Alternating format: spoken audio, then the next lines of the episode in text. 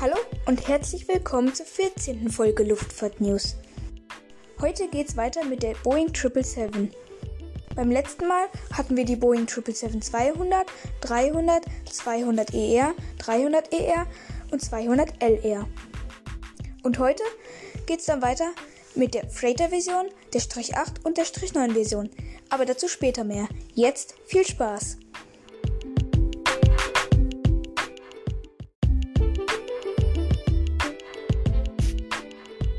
Ja, und irgendwann hat man dann bei Boeing rausgefunden, dass die 777 sich auch perfekt als Frachter eignet.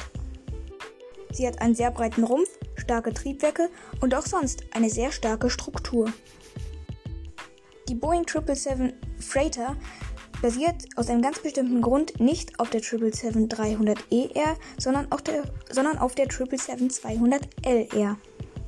Denn ich hatte es ja gerade eben schon einmal erwähnt, dass die 777-200LR die gleichen Triebwerke hat wie die 777-300ER. Hätte man hier die 777-300ER genommen, hätte man wahrscheinlich auch noch Frachtgewicht einbüßen müssen. Denn ein größeres Flugzeug wiegt nun mal auch mehr. Denn außer wenn man jetzt Zuckerwatte durch die Gegend fliegt, lässt sich Fracht eigentlich immer sehr dicht packen. Naja, diese Maschine hatte ihren Erstflug dann auf jeden Fall am 14. Juli 2008 und die erste Maschine konnte am 19. Februar 2009 an Air France übergeben werden. Beziehungsweise an Air France Cargo.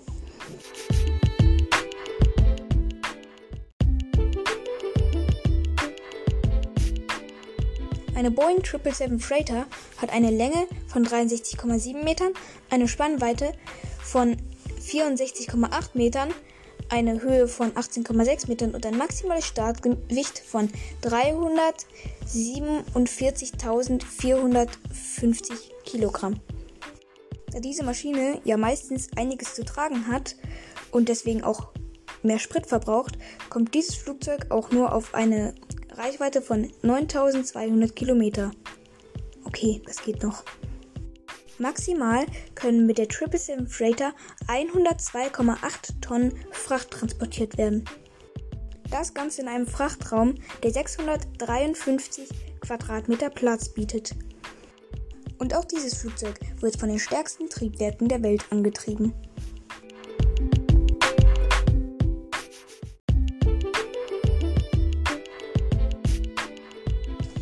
Und jetzt geht es zu den beiden Versionen der 777, welche Boeing eine ganze Menge Arbeit und ja, Probleme bereitete. Ich meine dabei nicht die 737 MAX und eine Version. Und die beiden Versionen sind auch deswegen, wegen dieser vielen Probleme, auch inzwischen in den Medien sehr bekannt geworden. Ich meine die 777X, beziehungsweise die gibt es ja in zwei Versionen, 777-8 und 777-9. Bei denen spricht man dann nicht mehr das X hinten dran. Genau. Das ist dann die neueste Variante der 777. Beide wurden bis jetzt noch nie ausgeliefert. 777-9 fliegt inzwischen schon, aber nur als Testflugzeug. Und die 777-8, ja, äh, da es gerade gefühlt gar nicht vorwärts. Die 777-8 ist eine gestreckte Version der 777-200. Da wurde der Rumpf um ungefähr 6 Meter verlängert und so kommt dieses Flugzeug auf, ein, auf eine Länge von 69,8 Metern. Ah ja, und die 777-9, das ist die verlängerte Version der 777-300, beziehungsweise den zwei 300er Versionen. Ähm, und ja, die kommt dann auf eine Länge von 76,7 Meter. Das ist dann das längste Passagierflugzeug der Welt. Beziehungsweise wird es mal, wenn es vielleicht auch irgendwann mal ausgeliefert wird. Naja, jetzt aber mal die Geschichte des Flugzeuges, beziehungsweise der beiden Flugzeugmodelle. 2012 kündigte Boeing nämlich an, eine 777-200 mit verlängerter Reichweite bauen zu wollen. Also mit nochmaliger verlängerter Reichweite. Dann gäbe es da wahrscheinlich eine 777 200, eine 777-200ER, eine 777-200LR und eine 777-200XLR oder ULR, keine Ahnung. Der Plan war es dann, eine 777-200 LR mit, ja, ich glaube sogar ein bisschen schwächeren Triebwerken, um eben ein bisschen Effizienz rauszuholen, zu bauen und die dann eben auf so Ultralangstrecken wie Frankfurt-Sydney beispielsweise zu schicken. Naja, das mit den schwächeren Triebwerken stampfte man dann aber ganz schnell wieder ein. Und jetzt sollte es zwei Versionen oder zwei neue Versionen der 777 geben. Einmal die Strich 8, das wäre dann diese Verlängerung der 777-200 und die Strich 9, das ist dann die der 300er Version. Naja, die Lufthansa gab dann als allererste Fluggesellschaft bekannt, die 777X kaufen zu wollen. Und dann folgten auch ziemlich flott die Fluggesellschaften aus dem Golf, also Emirates, Qatar Airways und Singapore Airlines und Etihad. Naja, also mit der 777-9 ging es dann deutlich schneller voran, also vergleichsweise schneller voran als mit der Strich 8 Version. Und so konnte dann der Rollout am 13. März 2019 stattfinden. Dieser Rollout fand dann allerdings in einem ziemlich kleinen Kreis statt, also nur Boeing-Mitarbeiter, weil kurz zuvor gab es ja da den Ethiopian Airlines Flug mit der Flugnummer 302. Und wahrscheinlich wissen es die meisten von euch, das war das Ding mit der 737 MAX. Oder besser gesagt, der erste Absturz mit der 737 MAX. Und es wäre wohl wahrscheinlich nicht ganz so schlau gewesen von Boeing, wenn sie da jetzt so eine riesen Party gerissen hätten um ihre neue 777-9 und kurz davor dann die neue äh, 737 MAX ja irgendwie nicht funktioniert oder viele, vielen Leuten dann das Leben nimmt. Naja, den Erstflug führte man dann am 25. Januar 2020 durch. Das war dann auch schon wieder ein Jahr später, als man es eigentlich erwartet hätte. Und was so mit der Strich 8 Version los ist, ja, die wurde bis jetzt noch nicht mehr, mehr gebaut. Um das Ganze so auszudrücken, sie befindet sich halt einfach noch in der Entwicklung.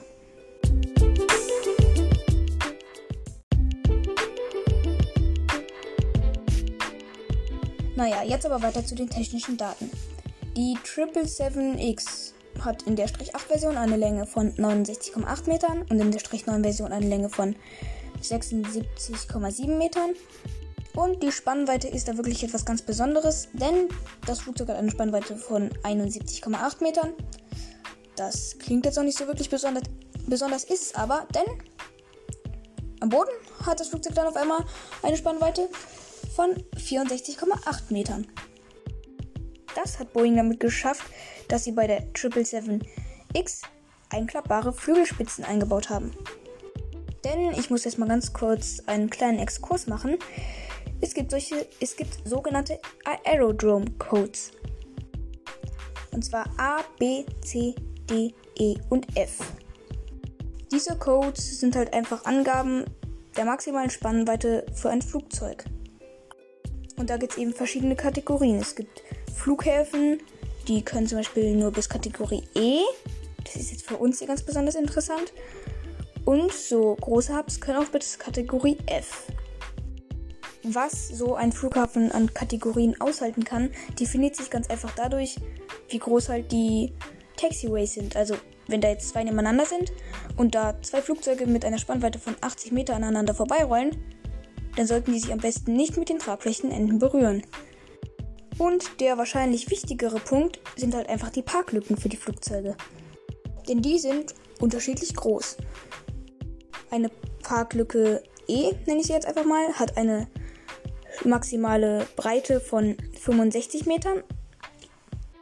Und F hat eine maximale Breite von 80 Metern. Und jetzt wird es erst richtig interessant, denn die 777X hat aus Effizienzgründen größere Tragflächen bekommen. Und mit einer Spannweite von 71,8 Metern passt man dann eben nicht mehr in die Kategorie E. Damit fällt man dann nämlich schon in eine Kategorie F. Sprich 80 Meter Spannweite. Und um das zu vermeiden, also so größere Parklücken zu vermeiden, hat sich Boeing eben gedacht, okay, wir sind ganz schlau und machen eben einklappbare Flügelspitzen. Und nur so nebenbei, gefühlt sind die einklappbaren Flügelspitzen das einzige, was gerade so an der 777X funktioniert. Naja, auf jeden Fall, ich rede schon viel zu lang um den heißen Brei herum. So reduziert sich diese Spannweite eben auf beiden Seiten um 2 Meter. Also 2 Meter werden die eben hochgeklappt. Und so passt man dann gerade noch so in die Parklücke E mit 64,8 Meter Spannweite. So, aber wir waren ja eigentlich bei den technischen Daten, also machen wir mal weiter mit der Höhe des Flugzeuges. Und da kommt die 777X auf eine Höhe von 19,5 Metern. In der Strich 8 Version können 365 Passagiere über eine Distanz von 16.090 Kilometer fliegen. Und in der Strich 9 Version können 414 Passagiere über eine Distanz von 13.940 Kilometer fliegen. Zwei General Electric GE9X Triebwerke ermöglichen ein maximales Startgewicht von 351.500 Kilogramm. Die GE9X-Triebwerke sind dann die Nachfolger der GE90-Triebwerke. Und laut General Electric sollen die GE9X-Triebwerke dann auch mehr leisten können.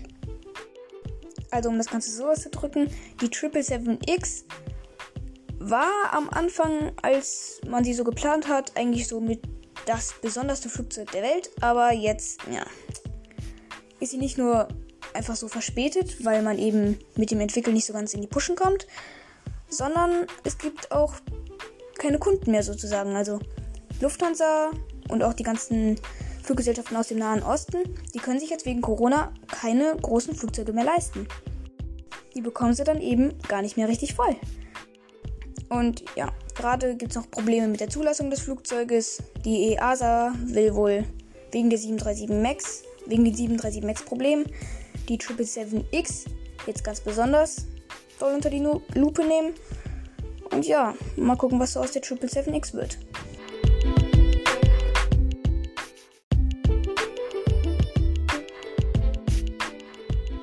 Mit über 1500 jemals gebauten und ausgelieferten 777 ist dies das am meisten gebaute und ausgelieferte Langstrecken- bzw. Großraumflugzeug der Welt.